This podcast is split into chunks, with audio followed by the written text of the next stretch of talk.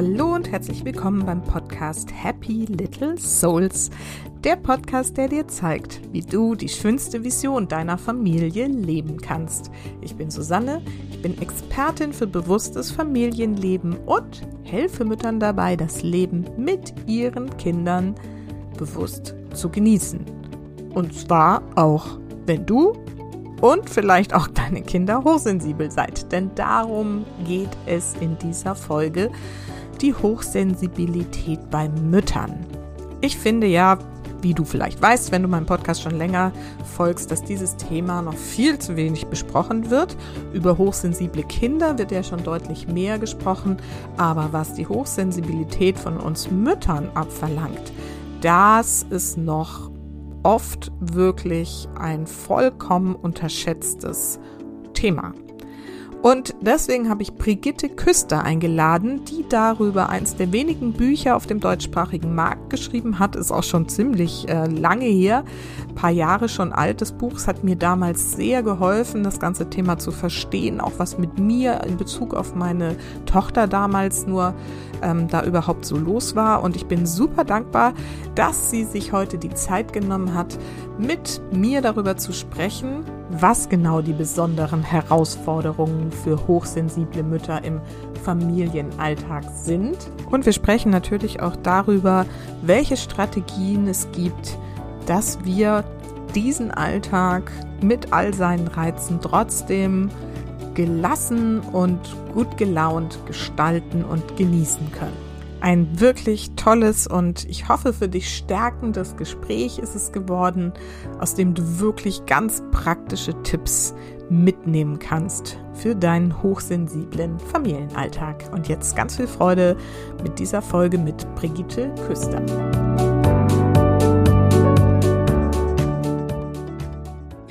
So, und heute habe ich wieder ein Interview für euch und zwar habe ich Brigitte Küster eingeladen. Sie ist Gründerin des Institutes für Hochsensibilität in der Schweiz und sie hat mittlerweile sechs Bücher zum Thema Hochsensibilität veröffentlicht. Neben Einzelberatungen in ihrer Privatpraxis ist sie im gesamten deutschsprachigen Raum auch als gefragte Referentin für Vorträge, Workshops und Seminare unterwegs. Und ich habe sie eingeladen, das habe ich ja gerade im Vorgespräch schon besprochen, weil ich vor wirklich vielen Jahren, als ich angefangen habe, mich mit meiner Hochsensibilität zu beschäftigen und dann eben auch meine Tochter geboren wurde, nach Literatur gesucht hat, die das Thema hochsensible Mütter aufgreift. Und tatsächlich ist das Buch Hochsensible sensible Mütter von Brigitte Küster bisher immer noch auf dem Markt eins der wenigen, der, die dieses Thema aufgreift. Und darüber wollen wir heute auch sprechen. Frau Küster, ich freue mich sehr, dass Sie heute hier sind und sich die Zeit für uns nehmen. Ich freue mich auch. Vielen Dank für die Einladung. Hm, sehr, sehr gerne. Und meine erste Frage ist immer so, erzählen Sie doch noch mal ein bisschen mehr über sich. Wer sind Sie und was machen Sie eigentlich so ganz genau? Oh, ähm, vieles. Ich bin vieles und ich mache vieles. Mhm. Also grundsätzlich bin ich erstmal ähm, ähm, in Deutschland aufgewachsen, äh, geboren und aufgewachsen und bin dann ähm, aber mit äh, Anfang 30 in die Schweiz gezogen, ähm, weil mein Mann hier eine Arbeitsstelle bekommen hat. Hier sind meine Kinder aufgewachsen und hier habe ich auch meinen beruflichen Weg gemacht. Mhm. Also hier habe ich die psychologische Ausbildung gemacht. Ich bin ja äh, psychologische Beraterin und Erwachsenenbildnerin, mittlerweile auch Traumatherapeutin mhm. und noch anderes mehr. Also ich habe meine Praxis im St. Galler Rheintal, ähm, wo ich meine Klienten empfange, eine Privatpraxis.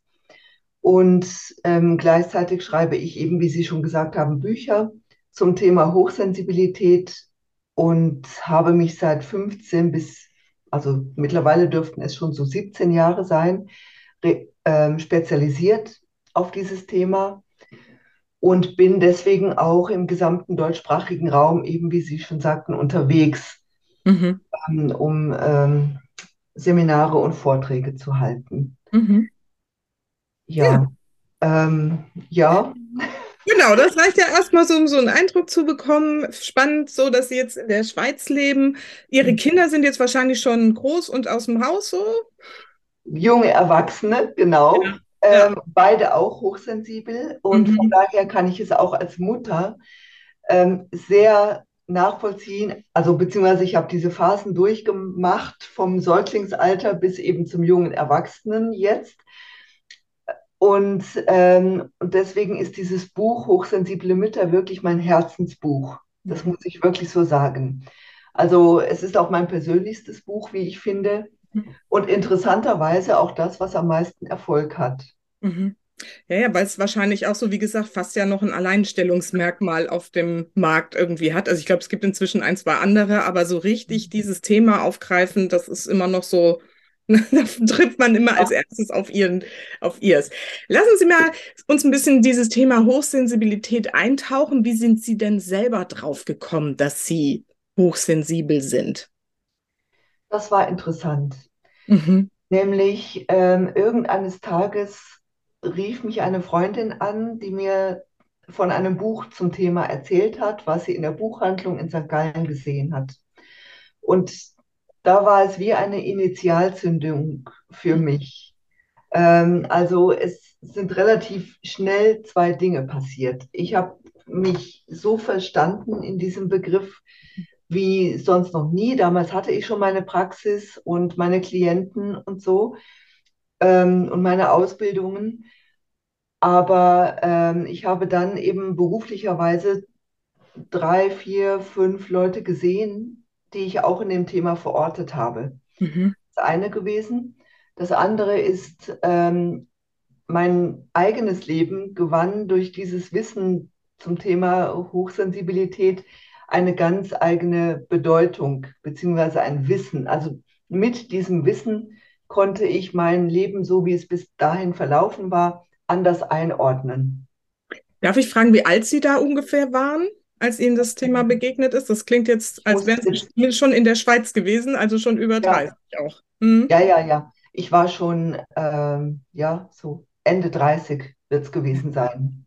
Ja. Also okay. es sind jetzt vielleicht doch schon so fast 20 Jahre. Ja. Mhm. Mhm. Ja. Mhm. ja. Mhm. Und, ähm, und dann sind eben diese Dinge passiert. Ähm, und dann habe ich gefunden, also ähm, wenn es dazu schon Bücher gibt, dann muss es irgendwie auch Fachleute geben, die sich damit schon auskennen. Und eigentlich wollte ich mich einem äh, Zirkel von Fachkreisen, einer Intervisionsgruppe ähm, äh, anschließen und habe dann angefangen zu recherchieren und herausgefunden, das gab es damals noch überhaupt nicht. Mhm. Ähm, also in der Schweiz gab es immerhin schon eine Webseite und eine Person, die sich damit öffentlich gemacht hat. Ähm, in Deutschland und Österreich gab es schon ein bisschen mehr. Das war es aber auch. Mhm. Es gehört so ein bisschen zu meiner Persönlichkeit, dass äh, wenn ich ein Thema wichtig finde äh, und da gibt es noch nichts dazu, dann mache ich das halt. Das ist so ein anderer Teil von mir. Ja. ja. Und, und dann kam eben, also so führte eins zum anderen und ein Jahr später kam dann die Idee, dieses Institut zu gründen, weil ich gefunden habe, dass, es, äh, dass das ganze Thema ein größeres Dach braucht. Mhm. Und ähm, und auch eine Kompetenzsammlung darstellen soll innerhalb dieses Institutes. Ja, und damit bin ich unterwegs jetzt. Mhm, super. Schauen wir mal ein bisschen auf diesen Begriff. Also vielleicht haben es meine Hörerinnen auch schon mal gehört, aber wie, ich finde es immer ganz spannend, wie beschreiben Sie das? Was ist Hochsensibilität eigentlich? Also ich habe mir schon vor langen Jahren eine Definition zurechtgelegt und die mhm. lautet ähm, hochsensible Menschen verfügen über ein Nervensystem, welches sie innere und äußere Reize wie durch einen Verstärker wahrnehmen lässt und, und sie neigen zur komplexen Verarbeitung. so, also das heißt, da haben wir Wahrnehmen auf der einen Seite und Verarbeiten auf der anderen. Und mhm. ich denke, dass äh, jedwede Definition von Hochsensibilität beide Aspekte beinhalten sollte. Mhm. Wahrnehmen und verarbeiten. Mhm. Ja, finde ich sehr, sehr gut. Wie können wir denn jetzt so erkennen, ob wir diese andere Art der Verarbeitung und der Wahrnehmung haben, weil, also ich erinnere mich selber dran, man nimmt es ja selber bei sich nicht wahr, wenn man das nicht weiß, dass das vielleicht anders ist als bei anderen, weil man weiß ja nicht, wie die anderen das ne, so wahrnehmen, was man so hört. Und bei mir war es so, dass ich in, irgendwann auch über einen Artikel gestolpert bin, der zu dem Thema da irgendwie, ich weiß nicht mehr, bei Spiegel oder so irgendwie veröffentlicht wurde. Und darin war beschrieben, dass es Menschen gibt, oder es war sogar die Überschrift, dass es Menschen gibt, die von einem Wassertropfen schon irgendwie gestört sein können, also wenn Wasserhahn tropft. Und daran habe ich mich so wiedererkannt und dachte, ach, das ist was Besonderes und es ist irgendwie anders. Aber das wusste ich ja vorher nicht. Dachte natürlich, es geht allen Menschen so. Können Sie da mal noch so ein bisschen drauf eingehen? Was sind so diese typischen Symptome klingt immer so nach Krankheit, aber Merkmale, wo man es irgendwie so für sich selber mal hinterfragen kann, ob es für einen zutrifft oder nicht. Also es gibt klare Unterscheidungskriterien. Mhm. Ähm, einigen von ähm, denen, die jetzt zuhören oder Ihnen auch, wird vielleicht äh, Elaine Ehren ein Begriff sein. Also sie ist ja, sie gilt im deutschsprachigen Raum als die Pionierin der Hochsensibilitätsforschung, was so nicht stimmt. Das hat sie auch selber nie behauptet. Mhm. Aber eben ähm, durch ihre Bücher ist das Thema in den deutschsprachigen Markt gekommen und sie hat 2014 ein Buch veröffentlicht, Hochsensible Menschen in der Psychotherapie. Mhm. Ähm, und darin beschreibt sie meines Wissens zum ersten Mal die ähm, Kriterien zum Unterscheiden zwischen normalsensiblen und, normal und hochsensiblen Menschen. Und das sind vier an der Zahl. Das eine ist äh, die gründliche Informationsverarbeitung, mhm. Tendenz, schnell überstimuliert zu sein, also die Tendenz zur Übererregbarkeit, mhm. die sensorische Empfindlichkeit und die äh, emotionale Intensität. Mhm. Und wenn man von Hochsensibilität spricht, dann, muss, dann müssen alle vier Kriterien irgendwo vorhanden sein, weil eins davon alleine würde nicht reichen. Also der tropfende Wasserhahn alleine reicht nicht. Mhm. Also deswegen ähm, ähm, bin ich dann manchmal so im Hader mit der medialen Berichterstattung, mhm. weil das manchmal auch sehr einseitig negativ ist. Mhm. Aber so diese Begriffe, die Elaine Ehren dann also aus der Forschung zusammengebündelt hat und ähm, benannt hat, die können so als ein ähm, Leitfaden gelten. Und dann gibt es natürlich noch die Fragebögen, die diesen Leitfaden auch irgendwo abbilden. Mhm. Okay. Können wir mal auf diese vier Bereiche so ein bisschen eingehen, um das so ein bisschen noch konkreter zu machen? Wie drücken die sich im Alltag aus? Oh, da machen Sie jetzt ein großes Fass auf. okay. Also im, im Grunde genommen könnte man sagen, äh, stellen Sie sich vor, dass, dass Sie innen drin ein äh, Radio laufen haben, was mit unvermindert lauter Lautstärke mhm. ähm, spielt und so die Inhalte wiedergibt, äh, ohne dass es dafür einen Geräuschregler oder einen Ausknopf gibt. Ja, also unser Leben besteht ja aus einer Vielzahl von Reizen und das wird ja leider Gottes auch nicht weniger, sondern eher immer schlimmer. Mhm. Ob das jetzt ähm, Reize im Verkehr sind oder, oder Reize auch innere äh, Befindlichkeiten oder Stimmungen oder Gefühle ähm, können Reize darstellen, die in die Überstimulation führen. Ja. Und für Mütter zum Beispiel mit kleinen Kindern finde ich das schon einmal sehr äh, beachtenswert, dass sie zum Beispiel ähm, oftmals auch durch ihre kleinen Kinder geweckt werden. Also das heißt, nicht einen eigenen Rhythmus haben können, um, um ähm, Hochsensiblen gerecht in den Tag zu kommen, mhm. sondern dann kommt das Frühstück, dann kommt das Anziehen, dann kommt das aus dem Haus bringen und irgendwie so. Ähm, und das heißt also, bis alle dann aus dem Haus sind, haben hochsensible Mütter, also alle eigentlich, alle Mütter, schon mhm. eine Schlacht geschlagen. Mhm. Und, und was hochsensible Mütter angeht, also das ist eben der Unterschied dann bei normalsensiblen äh, oder zu normalsensiblen, dass sie wie ähm, dadurch schon extrem gestresst werden können. Mhm. Ähm, also jemand, der normalsensibel ist, der wird sich dann vielleicht sagen, ja gut, äh, geht vorbei und in einer halben Stunde ist alles geschafft und alles das. Äh, und bei, sich bei weitem nicht so angegriffen fühlen. Aber hochsensible Menschen ähm, erleben das alles besonders stark. Also das heißt, das Wesen der Hochsensibilität liegt in der Verstärkung.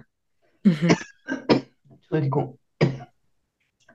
Und diese Verstärkung zieht sich dann weiter durch den ganzen Tag im Grunde genommen. Das, das heißt, es braucht länger zur Regeneration, es braucht mehr Pausen. Ähm, bei all den Aufgaben, die erfüllt sein sollten, bis die Kinder dann wieder aus Schule oder Kindergarten kommen, bleibt kaum Regenerationszeit für sich, mhm. was aber unbedingt notwendig ist, mhm. das Nervensystem wirklich wieder zu regulieren. Mhm. Mhm. Genau, also dann sind wir da ja schon mittendrin in den besonderen Herausforderungen, die eben hochsensible Mütter auszustehen haben. Und das finde ich auch sehr interessant und spannend. Das erinnere ich auch noch aus diesem Buch, ne, dass man überhaupt sich das mal klar macht, dass wir dadurch, dass wir diese Reize so verstärkt wahrnehmen und auch verstärkt verarbeiten, ähm, quasi schon, wie, wie Sie gerade beschrieben haben, nach der ersten halben Stunde schon wieder irgendwie überreizt sind und dann halt so schnell erschöpft sind auch dadurch und ja. einfach irgendwie denken, was ist mit mir los? Warum bin ich eigentlich die ganze Zeit so gestresst und überreizt? Und vielleicht können wir da mal so ein bisschen, Sie haben jetzt schon gerade gesagt, Pausen sind ganz wichtig, geht mit kleinen Kindern oft nicht. Was brauchen wir denn noch, wir hochsensible Mütter, gerade mit kleinen Kindern, um irgendwie so einen Tag dann auch trotzdem irgendwie mit Freude und auch vielleicht mit Gelassenheit und mit Genuss irgendwie überstehen zu können? So viel Unterstützung wie möglich. Ja. Möchte ich da wirklich allen Müttern zurufen.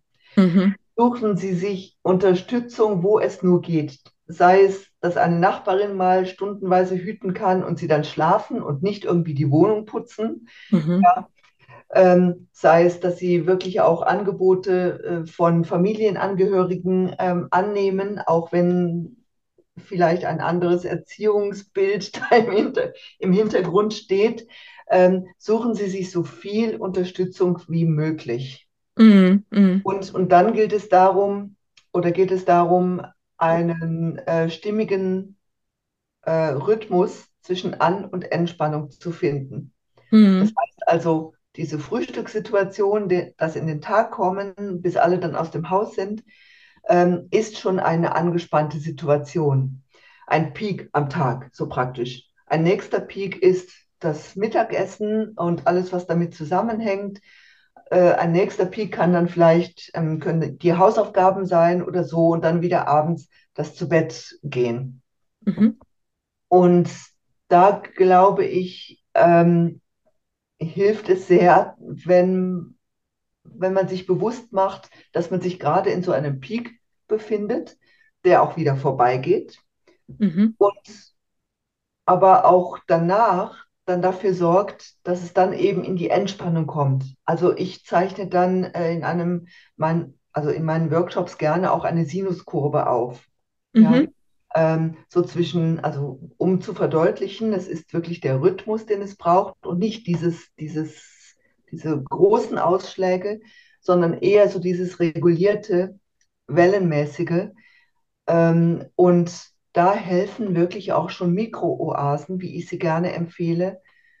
Ähm, also das heißt, jede Stunde mal hinsetzen, fragen, wie geht es mir, ähm, irgendetwas Körperliches tun ähm, und nicht nur eine Aufgabe nach der anderen abzuarbeiten. Hm. Also im Prinzip so kleine Momente der Achtsamkeit und des Bewusstseins und sich wieder auf sich besinnst. Ne? Genau. Ja, ja. Jetzt haben Sie ja in Ihrem Buch auch noch so ein paar besondere Herausforderungen beschrieben, die eben gerade hochsensible Mütter haben. Und ich habe da mal so zwei, drei rausgegriffen. Vielleicht können wir da auch noch mal so drauf eingehen. Und zwar einmal dieses Thema, und das finde ich, das ist eins der, also ich habe so erlebt, der wenigsten besprochenen Themen und was aber sich so krass auswirken kann, ist dieses Langeweile und gleichzeitig aber Überforderung. Wollen Sie da mal ein bisschen was dazu sagen? Ja, also wieder ein großes Fass, ne? Ja, das ist meine Spezialität, große Fässer aufzumachen. Meine auch. da müssen wir uns einfach so an diese Rahmenbedingungen von dieser, äh, ja, ja, genau. Dieser Ressource. Wir wollen ja nur so ein bisschen genau. ansprechen, genau. Und dann, genau. dann wir alle genau. dann also, in aller Ausführlichkeit. Genau, also ich versuche es. Ähm, mhm was ich damit meine, ist, dass ähm, die Präsenz 24 Stunden, sieben Tage die Woche und es hört halt nicht auf, ähm, sehr, sehr äh, überstimulierend sein kann. Mhm. Äh, natürlich wieder auch, ne? Natürlich für alle, auch für normalsensible Mütter, aber eben denken Sie dran, es liegt eben an der Verstärkung, dass hochsensible Mütter da eher drunter leiden und auch eher darauf ansprechen. Ja? Mhm.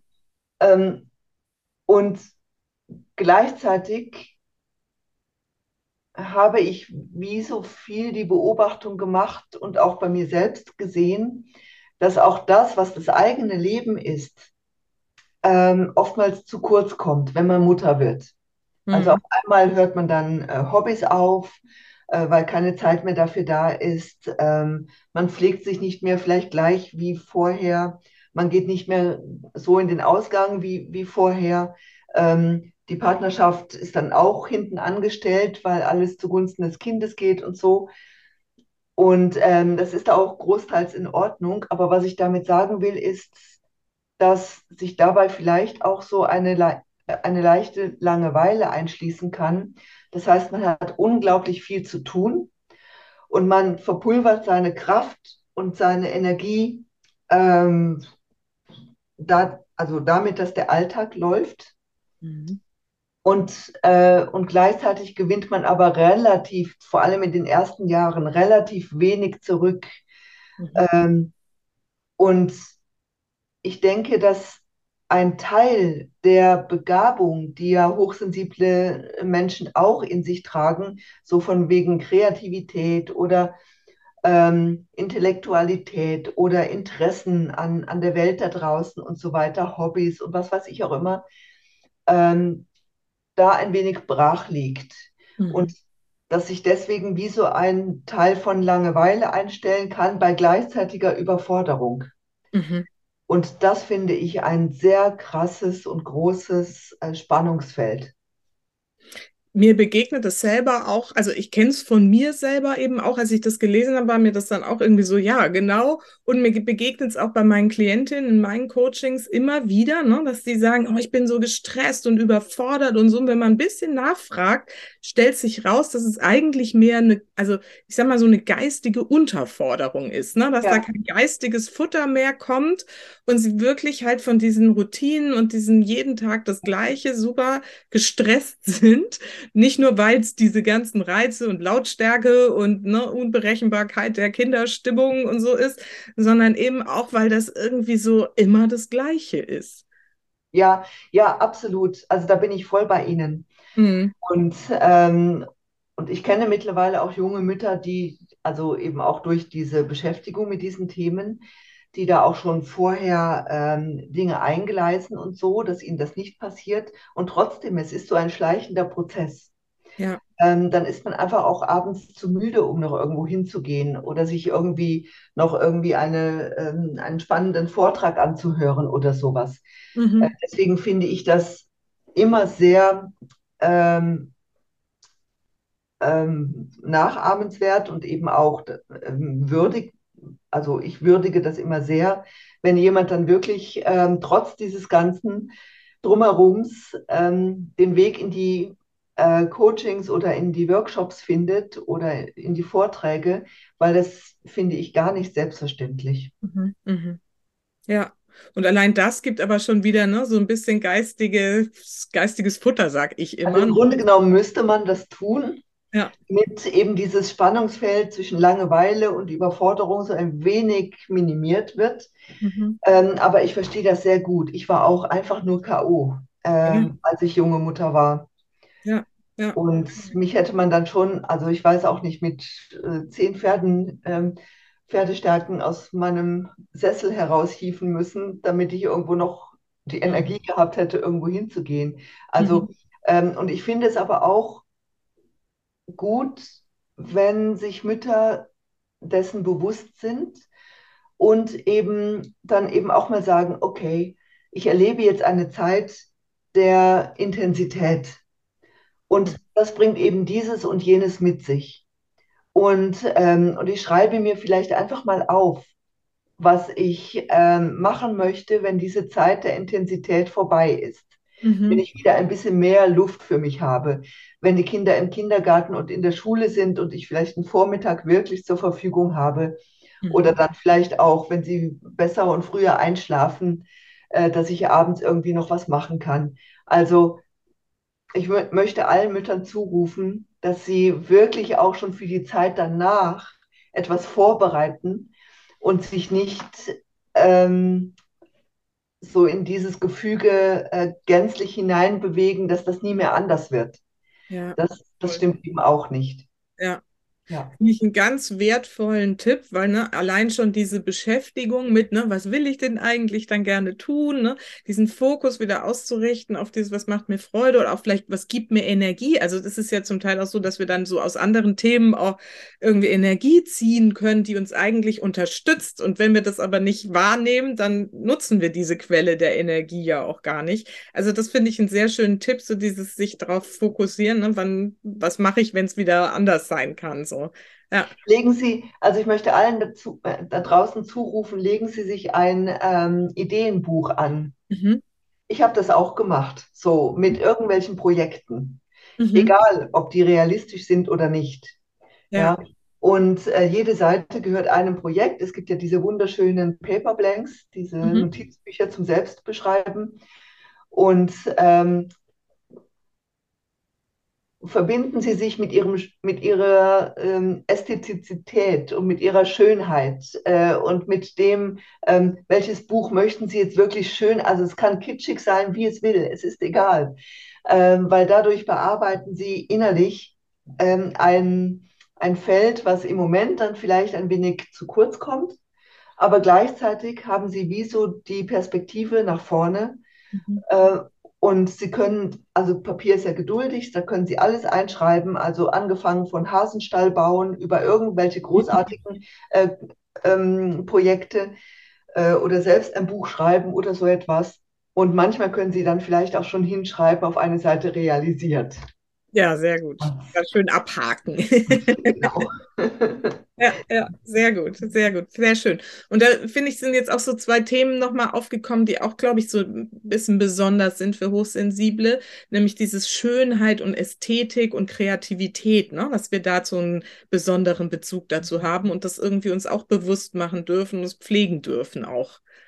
Ja, und das fängt natürlich bei, für mich nicht nur an, mit einem Gemälde oder äh, mit einem Buch oder mit Kunst im herkömmlichen Sinne, sondern ähm, wirklich auch schon mit dem Salat, den man zum Mittag macht. Mhm. Oder mit dem kreativen, ich gucke in meinen Vorratsschrank und ähm, bastel was da draus oder so. Ähm, oder mit dem, was kann ich jetzt heute noch dafür tun, dass äh, ich mich ein bisschen mit Schönheit verbinde. Mhm. Ähm, und, ähm, und das finde ich ganz was Wichtiges. Mhm. Ja. ja, das sind dann wirklich so Energiequellen auch. Ne? Natur, sag ich dann auch immer, hilft da auch, weil die ist ja eigentlich fast immer schön. das stimmt. Und jetzt geht gerade wieder was auf, gell? Also ja. bei uns ist jetzt wirklich Frühling geworden, ja. die, die Forsythien blühen. Und das ist für mich dann immer so der, der Startpunkt für den Frühling. Mhm. Und ähm, und die fetten Knospen zu sehen, äh, die jetzt überall da sind und äh, es bricht sich jedes Jahr wieder neu Bahn. Also es ist zwar total banal und äh, sehr selbstverständlich, aber ich finde, das bewusst wahrzunehmen, jedes Jahr wieder, dass ähm, der Winter im Grunde genommen keine Chance mehr hat, sondern der Frühling ist schon da.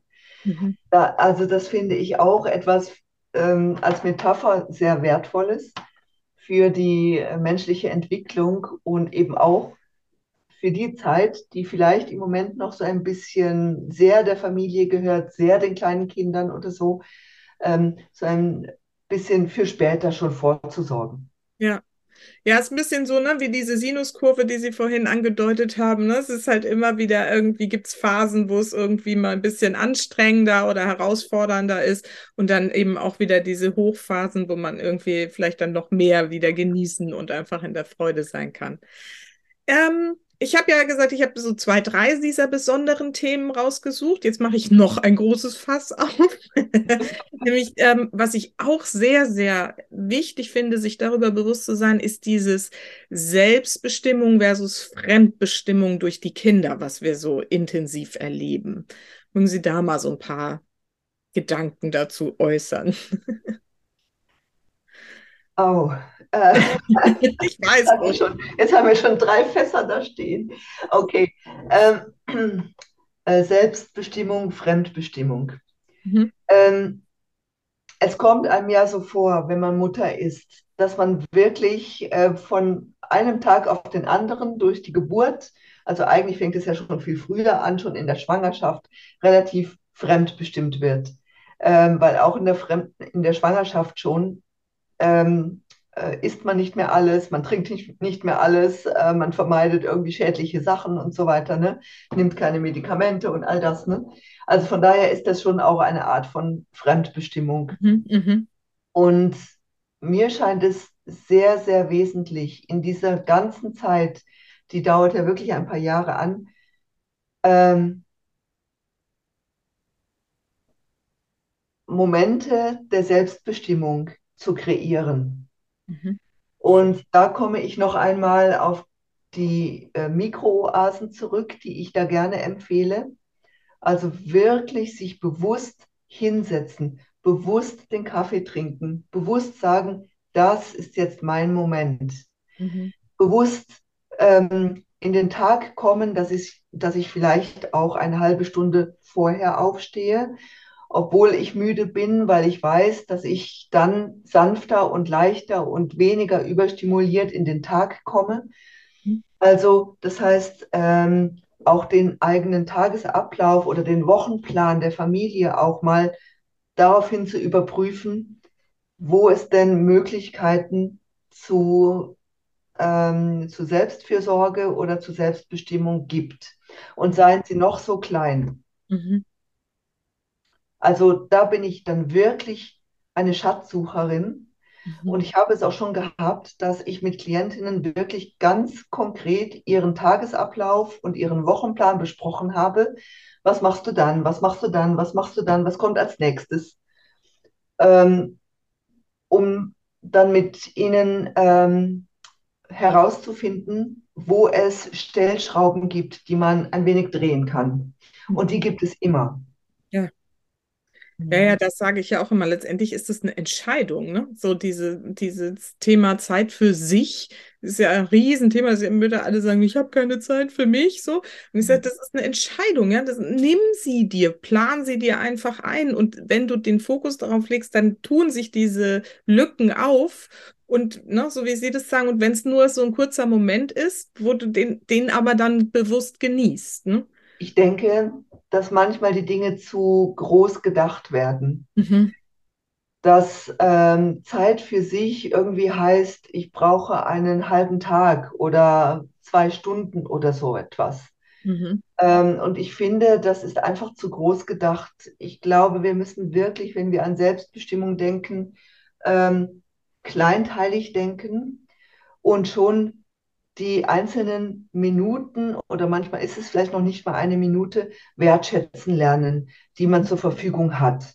Mhm. Ähm, wenn man immer auf den halben Tag wartet, ja, da können Sie warten, bis die Kinder dann groß sind. Das muss ich dann auch mal so sagen, gell? Mhm. Äh, das kommt dann erstmal schon mal länger nicht.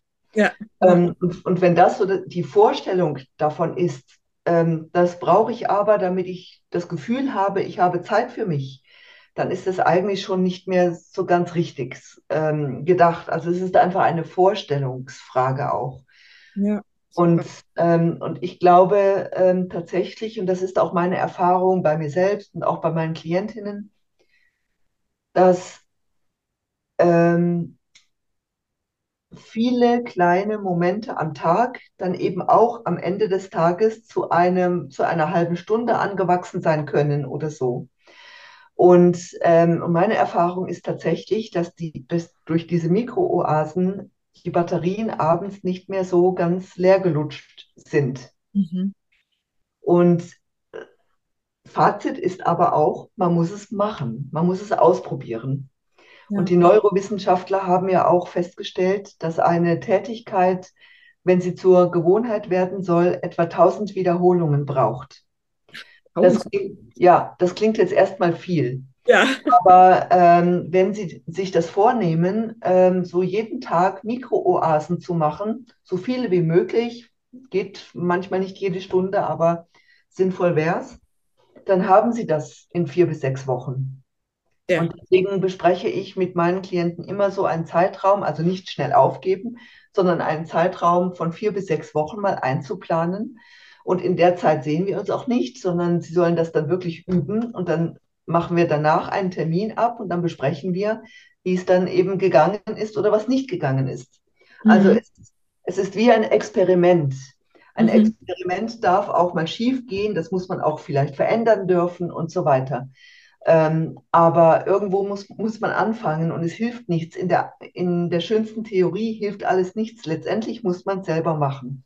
Mhm. Auf jeden Fall, genau.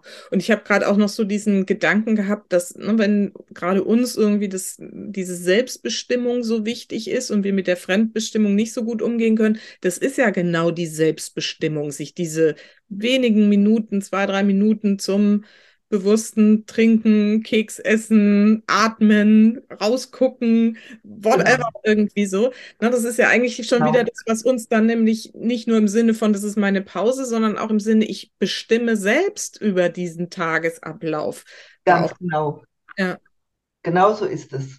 Mhm. Die Dinge fangen wirklich im Kleinen an. Mhm. Und ich kann schon vor dem Aufstehen, kann ich irgendwie im Bett meine Zehen bewegen oder irgendwelche äh, Übungen machen, so, also oder leichtes Yoga. Viele von Ihnen sind vielleicht dann auch Yoga-affin.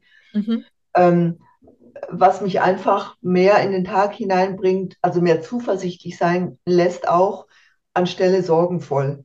Mhm. Ja? Mhm. Also diese Verstärkung bei Hochsensiblen geht einfach in beide Richtungen. Mhm, mh. Und ich finde, dieses, ähm, die emotionale Intensität zum Beispiel, kann man auch, oder die sensorische Empfindlichkeit kann man auch in beide Richtungen nutzen. Das heißt, man muss nicht abwarten, bis sie einem ähm, zu den Ungunsten auskommen, so nach dem Motto, ich spüre jetzt da einen Schmerz oder ich bin total verspannt oder da, da ereignen sich äh, bald Kopfschmerzen oder so, sondern ähm, auch ähm, die positive Seite sehen, so nach dem Motto, ich kann, ich kann meine Schultern bewegen und die fühlen sich dadurch freier an. Oder ich kann ähm, und das Zusammenspiel der Muskeln wertschätzen, mhm. dass das funktioniert, dass ich auch heute wieder aufstehen kann und und das alles funktioniert da ähm, zu dem Gewinn, dass ich eben den Tag gestalten kann. Mhm. Also ich finde, darauf wird bei Hochsensiblen noch viel zu wenig Gewicht gelegt. Mhm dass sie eigentlich in sich schon alles da haben, ähm, um eben auch in diese positive ähm, Haltung von Hochsensibilität zu kommen super schön. Genau den Gedanken hatte ich nämlich auch gerade. Vielleicht können wir da mal noch so, weil es so wenig besprochen wird. Ich finde nämlich oft, dass man so ne, das erlebt, dann lesen oder bekommen die Leute das irgendwie mit. Irgendwie, oh, hochsensibel, ich hochsensibel, Kind hochsensibel, oh je, oh je. So, dann ist immer so, oh Gott, jetzt ist irgendwie, oh nein, was mache ich jetzt damit? So. Und mhm. das finde ich so wichtig. Vielleicht können wir da mal so ein bisschen mehr drauf eingehen. Was sind denn die Stärken eigentlich von uns Hochsensiblen und wie können wir die besonders gut nutzen? Vielleicht gerade auch für den Alltag mit den Kindern. So ein bisschen sind wir da ja schon angefangen damit auch. Also ich glaube tatsächlich, das ist auch meine vielfache Beobachtung, dass ähm, hochsensible Mütter vor allem einfach ein besonderes Gespür auch für ihre Kinder haben. Also wenn sie es schaffen, die Angst beiseite zu legen und die Besorgnis, dass mit ihren Kindern etwas Schlimmes passiert, ja, dann sind sie auch mehr als normalsensible in der Lage, ähm, besondere Qualitäten zu sehen, das Potenzial zu heben, ähm, besonders auch äh, Verbindlichkeiten zu schaffen oder ausgleichend zu wirken mhm. oder auch eben kreative Dinge ans, also zu kreieren, ähm, um irgendwelchen ähm, Stolpersteinen in Schule oder Kindergarten oder so äh, zu begegnen. Mhm. Ähm, also da auch wieder die Kreativität oder so etwas. Äh, mhm. Besonders schöne Geburtstagsfeste zu gestalten, besonders schöne Ideen zu haben, ähm, die den Alltag zu etwas Besonderem machen. Mhm. Das ist mal etwas, aber das kann man nur, wenn man eben selbst nicht in der Angst ist und nicht in der Überstimulation. Mhm. Deswegen ähm, komme ich immer wieder darauf zurück, dass es die kleinen Dinge sind, die wirklich da ähm, hin, hin drauf weisen und auch dafür helfen, helfen vielleicht Notizen in einem kleinen Büchlein. Also das ist mal so das eine. Mhm. Dann denke ich, ähm, dass hochs, also hochsensible Menschen grundsätzlich sind extrem loyal. Mhm. Das heißt, wenn sie jemanden ins Herz gelassen haben, dann muss es schon sehr dicke kommen und viel passieren, damit derjenige dann wieder rauskommt. Mhm. Ähm, und das heißt auch, sie kümmern sich um Freundschaften. Sie sind oftmals sehr gute Freundinnen. Und ähm, manchmal haben sie das Gefühl, dass das irgendwie einseitig ist. Mhm. Ja. Aber grundsätzlich bleibt die Fähigkeit da, dass sie diese Loyalität haben. Die haben sie natürlich dann auch zu ihren Kindern, zu ihren Partnern und ähm, zu allem und tatsächlich sogar auch vielleicht zu den Nachbarinnen oder irgendwie so. Mhm. Und ich finde, Loyalität und Würdigung, Wertschätzung und auch Tiefgründigkeit ist heute etwas sehr, sehr Wichtiges. Ja. Ähm, sie brauchen einfach auch viel, oftmals viel Zeit, ähm, was ich aber gar nicht schlimm finde, um so die verschiedenen Aspekte der gründlichen Informationsverarbeitung ähm, voneinander zu trennen. Mhm. Und, ähm, und wenn sie die aber haben, die Zeit, und dazu gehören dann eben auch diese Mikrooasen und so, das sind ja auch Zeitinseln, ja. wo man nachdenken kann und wo man einfach auch mal vor sich hinstieren kann und so, und wo ein neuer Gedanke sich entfalten darf, dann, ähm, dann sind hochsensible, extrem wertvolle Gesprächspartnerinnen, mhm. ähm, die ist, also die dann eben auch verschiedene Aspekte eines Themas oder ähm, so beleuchten können. Mhm. Und zwar mehr als Normalsensible. Mhm, mhm. Und das kann eben auch ne, hilfreich sein, wenn Sie haben ja ganz am Anfang gesagt, Unterstützung, Unterstützung.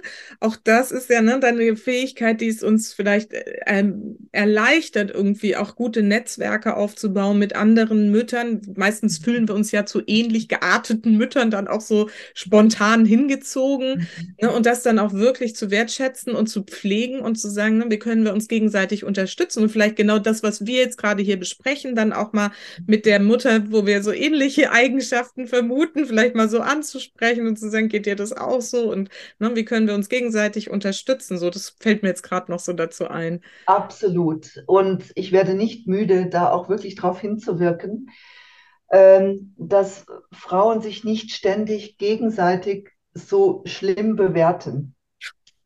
Ja, also das möchte ich wirklich auch noch ansprechen. Also ja. gerade auch so im Muttersein. So nach dem Motto, was ist schon eine gute Mutter? Ich bin überzeugt, alle die, die jetzt zuhören und zusehen, äh, sind genügend gute Mütter.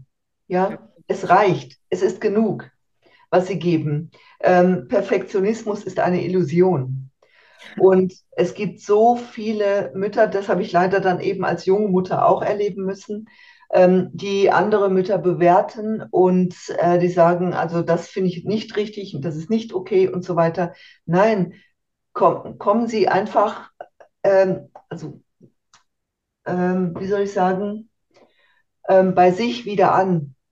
Mhm. Und, ähm, und es ist nicht so erheblich, was andere von Ihnen halten. Suchen Sie sich eher diejenigen, die eben so, wie Sie, Frau Dröber, jetzt eben äh, gemeint haben, ähm, so unterstützend sind im Sinne von, geht dir das auch so? Ähm, und die einfach eine wertfreie Haltung an den Tag legen. Die mhm. gibt es. Man muss ein bisschen mehr danach suchen, aber es gibt sie. Und wenn Sie kein, um, keinen Kreis oder keine Gruppe solcher Mütter in Ihrem Umfeld haben, dann gründen Sie halt eine. ja, Genau, also da kommt mir gerade auch so dieser Gedanke, ne, dass das auch das schließt so an das an, was Sie vorhin gesagt haben, dass es da halt vielleicht auch darum geht, mal vom Sofa aufzustehen, obwohl man müde ist und sich eben nochmal zu verabreden mit einer Mutter, zu der man sich irgendwie hingezogen fühlt, wo man denkt, so, hm, könnte sein, ne, dass man das eben wirklich auch von sich aus anstößt und nicht darauf wartet, dass alles auf einen zukommt, sondern dass man selber mal den Kontakt und das Gespräch sucht und sagt, lass mal gucken, ne, wo sind da einfach, wie Sie gerade sagten, das ist auch so wichtig, einfach einfach mal auszutauschen, zu sagen, kennst du das auch? Mhm. So. Ich glaube, ähm, es geht viel zu viel in Richtung Fokus auf die Kinder. Mhm.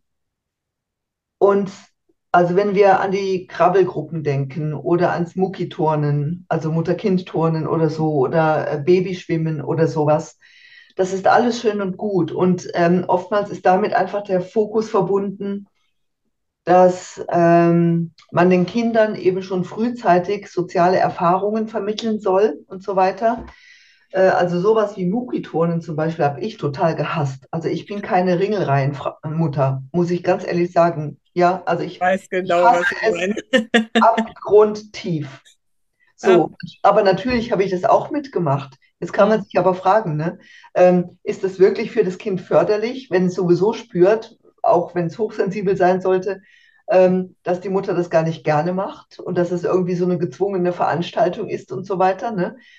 Also ich glaube eher, dass, dass Mütter wirklich da auch gut für sich sorgen sollten und einfach das Kind mitnehmen können in ja. vieles. Also ich habe jetzt zum Beispiel mit meiner hochsensiblen Tochter, sie ist 25, Sie wird jetzt gerade selber Mutter, sie ist schwanger. Oh, wie schön. Ich werde, ich werde tatsächlich, ja, ich werde tatsächlich im, im September den unglaublichen Status der Oma erleben.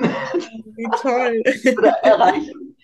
Und, ähm, und vor zwei Jahren habe ich das eingeführt, mit ihr ähm, äh, regelmäßige Mutter-Tochter-Tage mhm. zu machen. So einmal im Monat sind wir dann irgendwo äh, gemeinsam hingegangen. Ähm, und äh, haben Ausflüge gemacht und so. Und im Moment vermissen wir das beide. Und äh, wenn das Baby dann da ist, dann werde ich, dann werde ich, dann werden wir es natürlich mitnehmen. Also das ist mir, mir schon voll im Plan, dass wir das wieder aufleben lassen werden. Und, ähm, und solche Dinge zum Beispiel, also das kann man natürlich dann mit Erwachsenen oder größer werdenden machen. Ne? Pubertät mhm. ist natürlich dann eher schwierig, da das aber dann sind sie ja schon.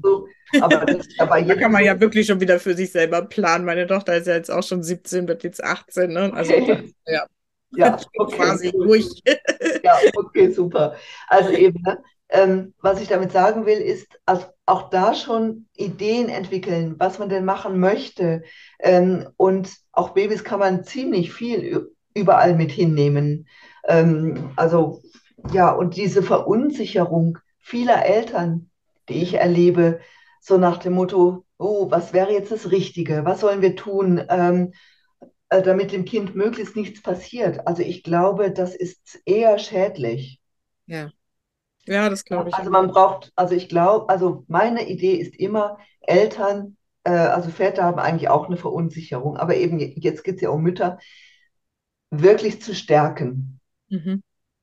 Und das heißt nicht, dass sie dann irgendwie ähm, egoistisch oder egozentrisch irgendwie nur noch ihre, ihr eigenes Ding sehen. Ähm, sie werden immer Mutter sein und das werden sie auch ähm, ausüben. Aber, ähm, aber so ein bisschen mehr eine Gewichtung in Richtung äh, Gleichgewicht mhm. zwischen Kindern und, und Müttern, das finde ich schon ganz ein wichtiges, ein, einen wichtigen Punkt, ja. Das ist ja auch genau mein Grundcredo hier immer im Podcast zu sagen, ne, kümmere dich um dich, was macht dir Freude, ne, dass es dir gut geht, weil wenn es dir nicht gut geht, wie soll es den Kindern gut gehen? Ganz simpel. so. Ne, wie sollen die das? Du, du lebst es ja vor, auch wenn du irgendwie ne, nur gestresst und irgendwie oder voller Sorgen und Ängste bist. Und die Kinder kriegen es ja alles mit. Also guck, was dir gut tut. Und das fand ich gerade auch nochmal ganz wichtig, als sie gesagt haben, so dieses, auch mit den ne, Babykursen und so, da wird man so oft da reingetrieben, du musst noch dies machen und das machen und da mehr mal so hinzuspüren, weil es gibt ja eigentlich auch immer für die Hochsensiblen dann so diesen einen Kurs, ne? Bei mir war es dann das mit den Singen und so, mit den Babys irgendwie. Das hat mir tatsächlich Spaß gemacht. Das hat, das fand ich so süß, mit den Kleinen da irgendwie ein bisschen ne, Musik zu machen und zu singen. Und die waren da so ganz glücklich, meine Jungs. Das, das war dann irgendwie eine schöne Stunde. Und man muss ja nicht gerade, für mich war dann eher das Babyschwimmen irgendwie so, ne, kaltes Wasser und Lärm und das Kind ertrinkt fast und keine Ahnung. Das war eher so, Ja. Also es gibt ja da, ne, dass wir da eher so ein Gefühl dafür entwickeln, was macht mir denn auch Freude, wenn ich es mit dem Kind gemeinsam mache. Genau, also ich bin da wieder voll bei Ihnen. Also die Welt steckt voller Anregungen. Ja. Und ich glaube, äh, und das ist super, das Leben ist wundervoll und die Welt draußen auch.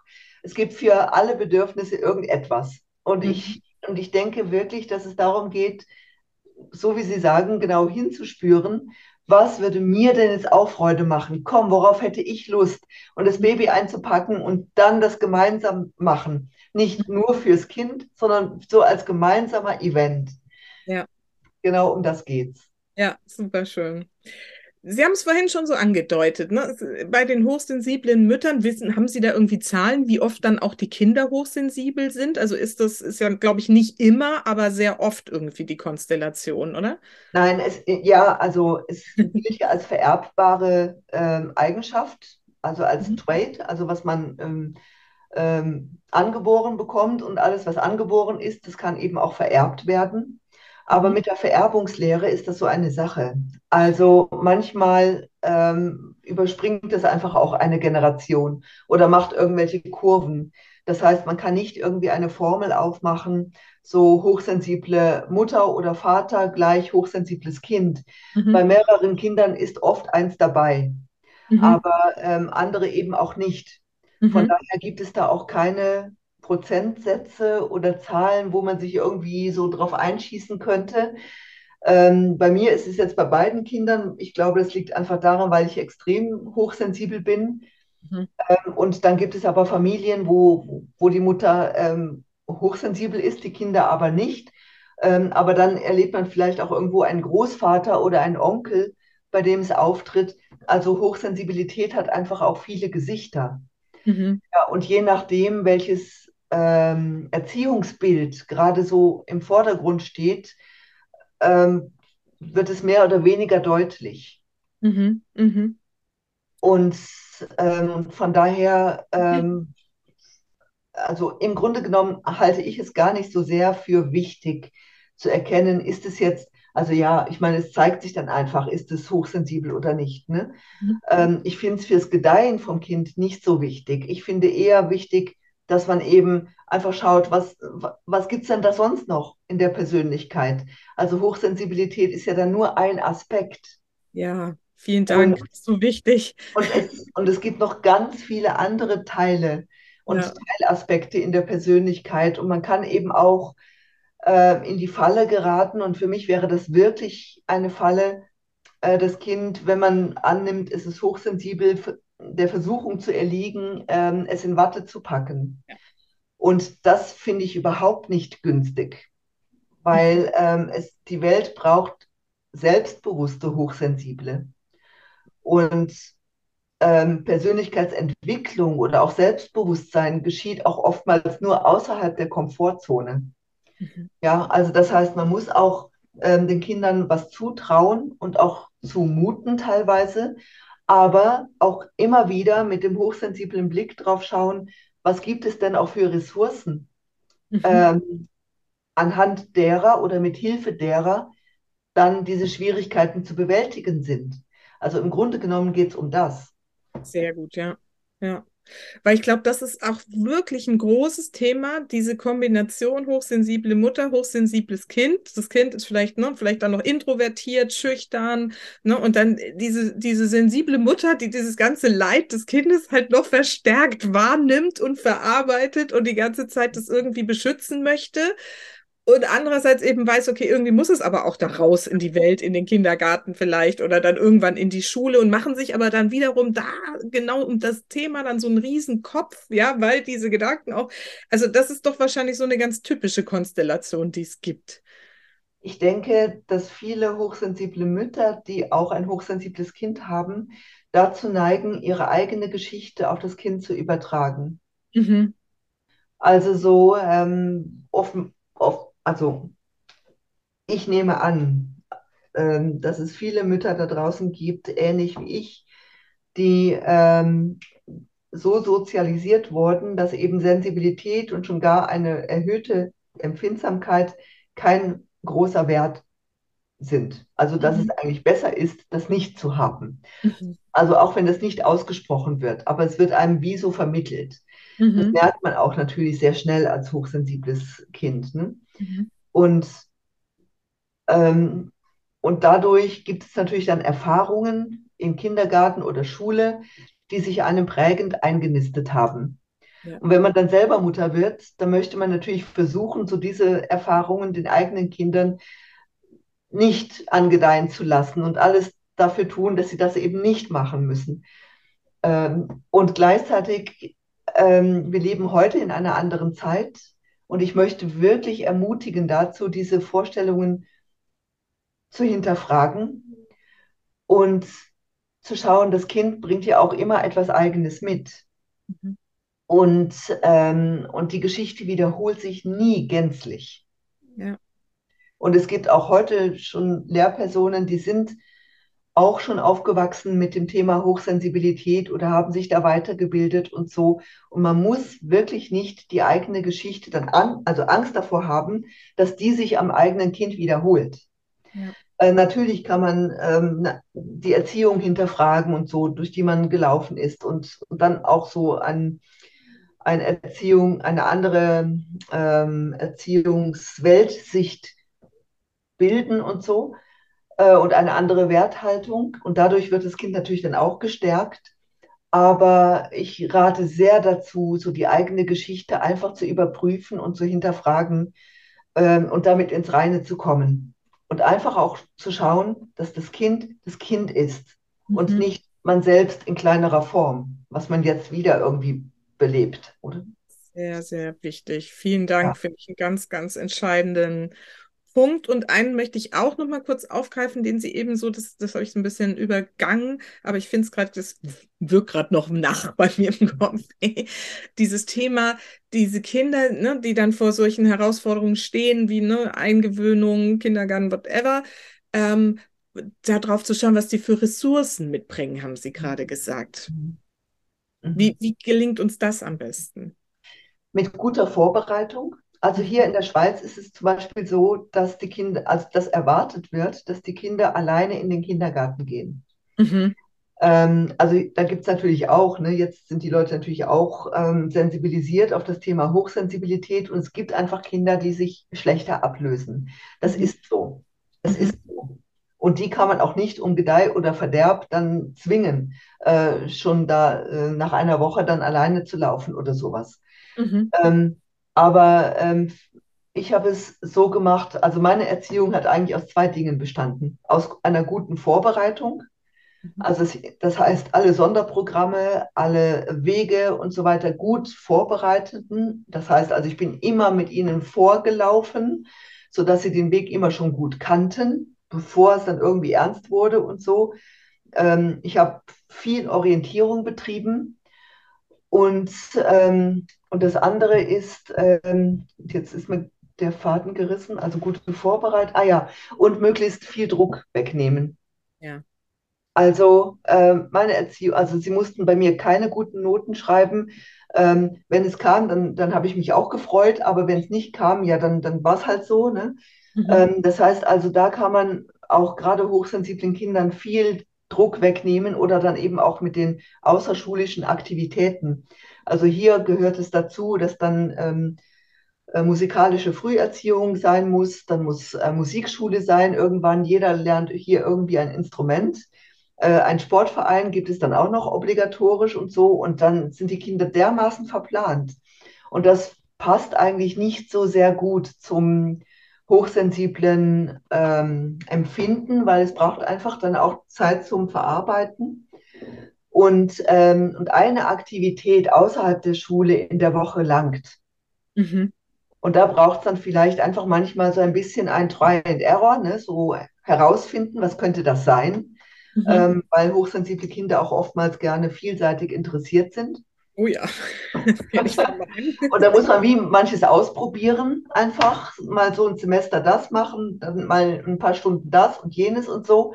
Also die Zeit muss man durch und, ähm, und irgendwo bleiben sie vielleicht hängen. Ja.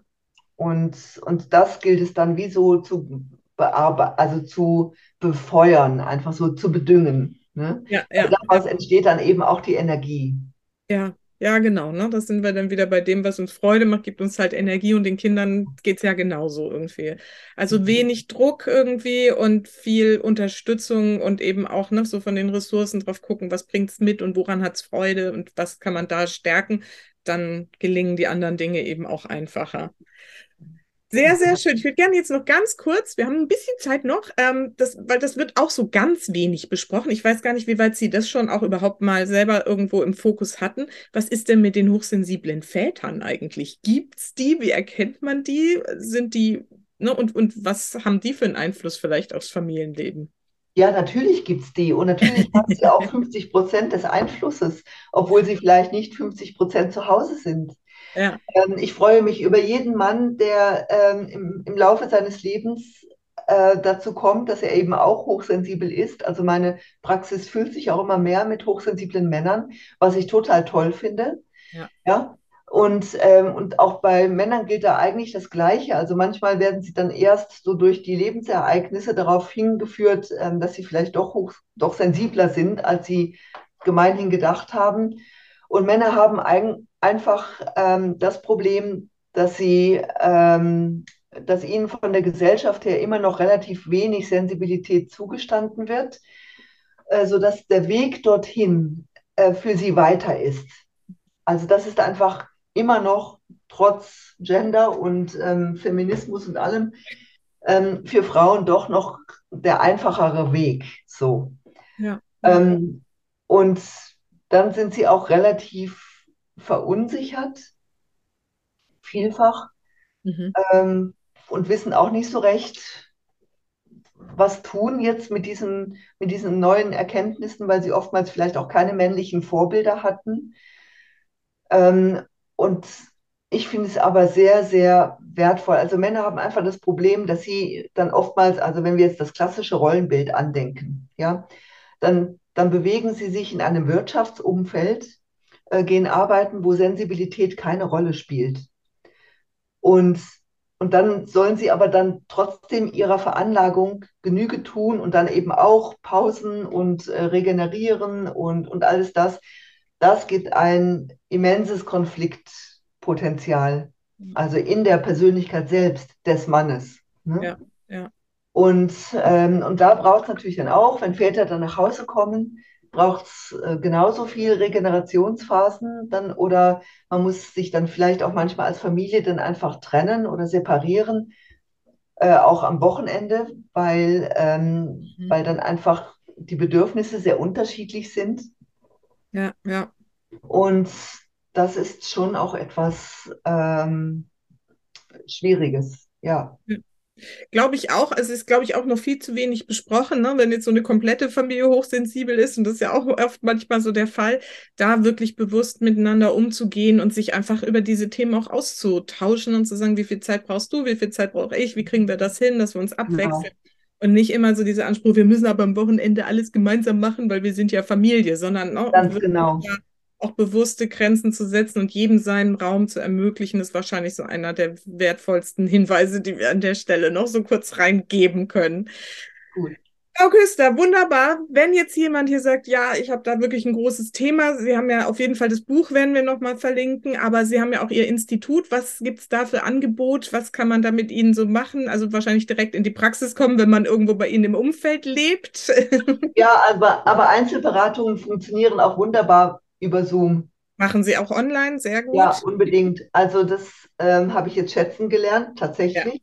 Ja. Mhm. Ähm, weil so steht die Welt wirklich offen. Ähm, und äh, das ist jetzt auch so ein Corona-Überbleibsel, ja, ja, dass ich mich ja. wirklich ähm, dass ich da meinen Frieden geschlossen habe mit, und man kommt erstaunlich weit mit Zoom, tatsächlich. Ja, also ich mache es ja auch. Einzelberatungen, wirklich.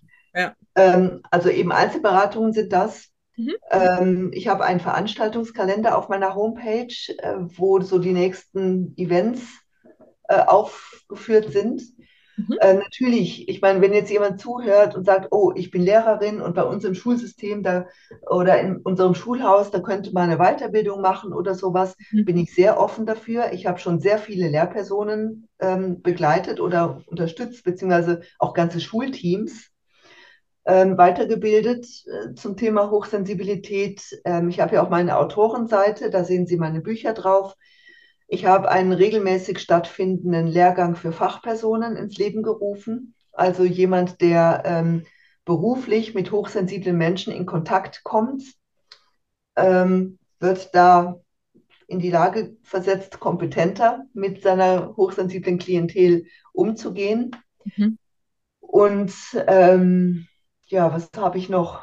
Äh, ja, und, und last but not least, das ist jetzt ein neues Standbein. Ich bin jetzt neu zertifizierte Traurednerin.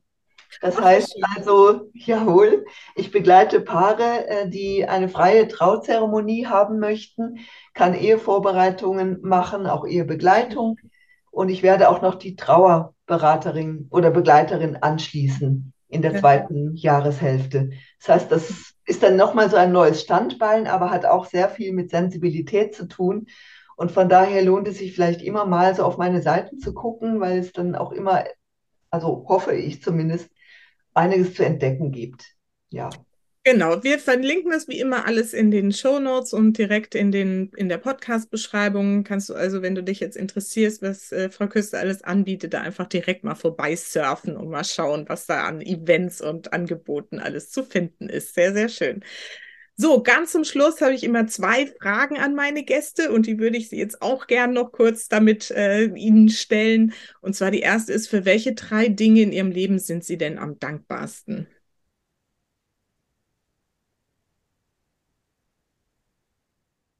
Für meine Gesundheit. Mhm. Ohne die könnte ich das alles nicht machen, was ich mache.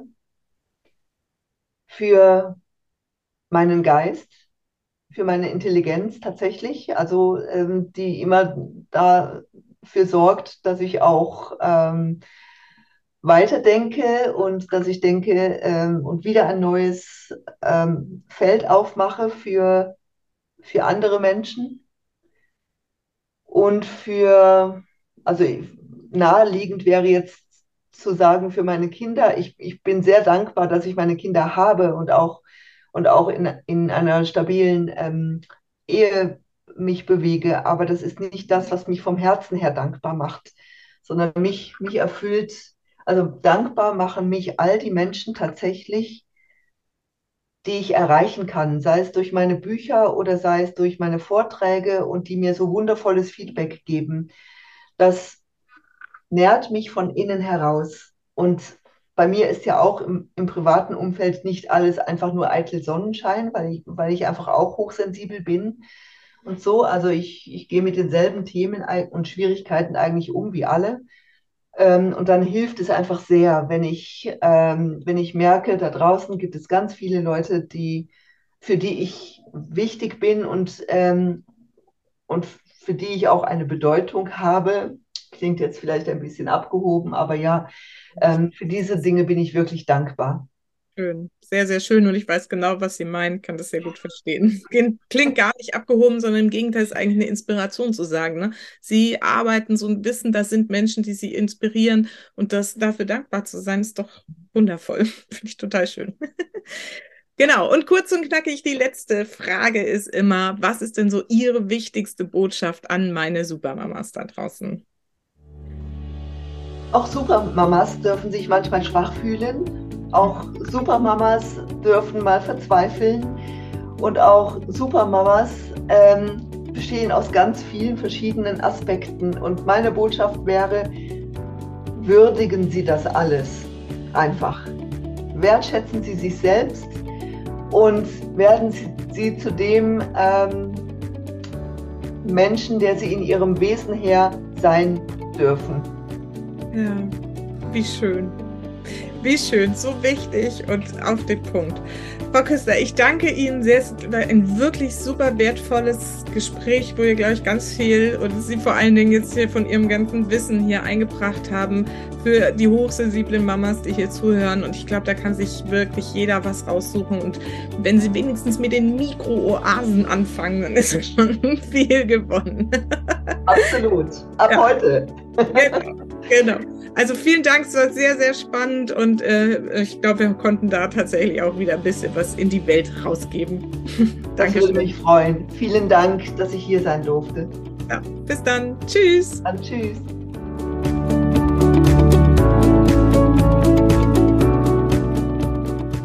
Na, das war doch mal eine praxisorientierte Folge und ich freue mich, wenn du mir mal auf Facebook oder Instagram einen Kommentar da lässt, wie du deinen hochsensiblen Familienalltag gestaltest und was so deine besten Methoden sind, um die Überreizung im Griff zu behalten.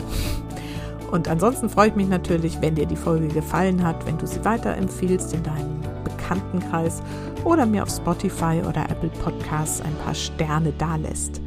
Und ansonsten Vergiss nicht, Familie ist, was du daraus machst. Alles Liebe, bis ganz bald. Deine Susanne.